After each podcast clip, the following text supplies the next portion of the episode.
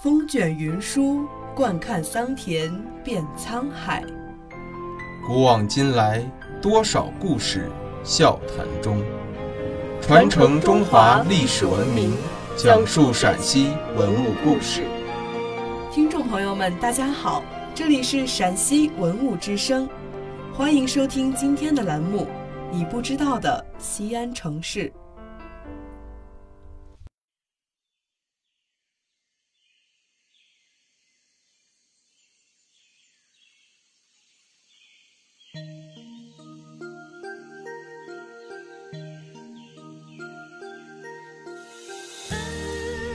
古代把戏曲班子叫做梨园，唱戏的演员称为梨园弟子。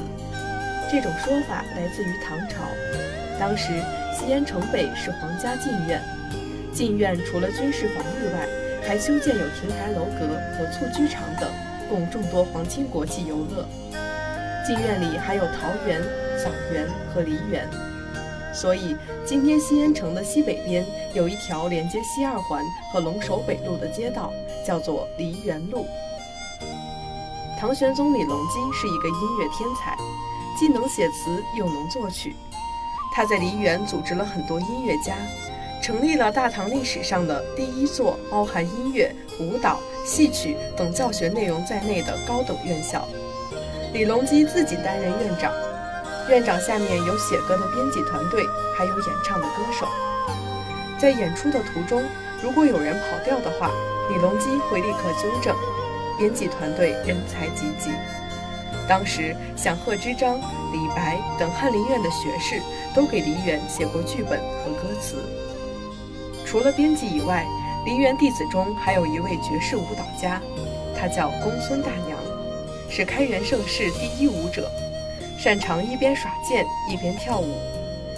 公孙大娘在民间表演的时候，引得无数人观看，惊动了朝廷。唐玄宗邀请公孙大娘到梨园一展舞姿。公孙大娘在传统舞剑的基础上，重新创作了很多舞蹈动作，既有男性的刚强，又有女性的柔美。唐代著名书法家张旭仰慕公孙大娘的舞蹈，看完以后茅塞顿开。立刻挥毫泼墨，写了一卷绝妙丹青。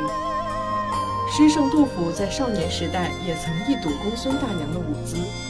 当年的公孙娘子容貌清秀，身轻如燕，一把剑，一支舞，挥洒出大唐盛世的万千气象。后来大唐遭遇安史之乱，公孙大娘流落江湖，如一颗流星，消失于历史长河之中。多年以后，杜甫在白帝城看到公孙大娘的徒弟表演舞剑，当初公孙娘子宛若游龙的样子重新浮现在脑海中，不由得感慨万千。她就像整个大唐王朝一样，褪去了年轻的容颜。杜甫顺势提笔：“昔有佳人公孙氏，一舞剑气动四方。”观者如山色沮丧，天地为之久低昂。今天的梨园路并非主干道，也不被人们注意。当年梨园弟子的绝妙表演，绚丽多姿，又让人扼腕叹息。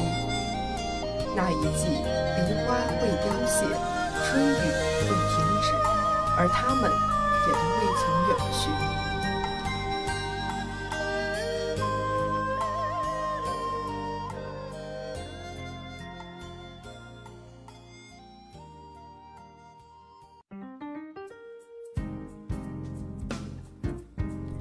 感谢收听今天的陕西文物之声，更多往期节目及相关文物动态，敬请关注陕西文物之声官方微博或登录蜻蜓 FM 收听。听众朋友们，我们下期再见。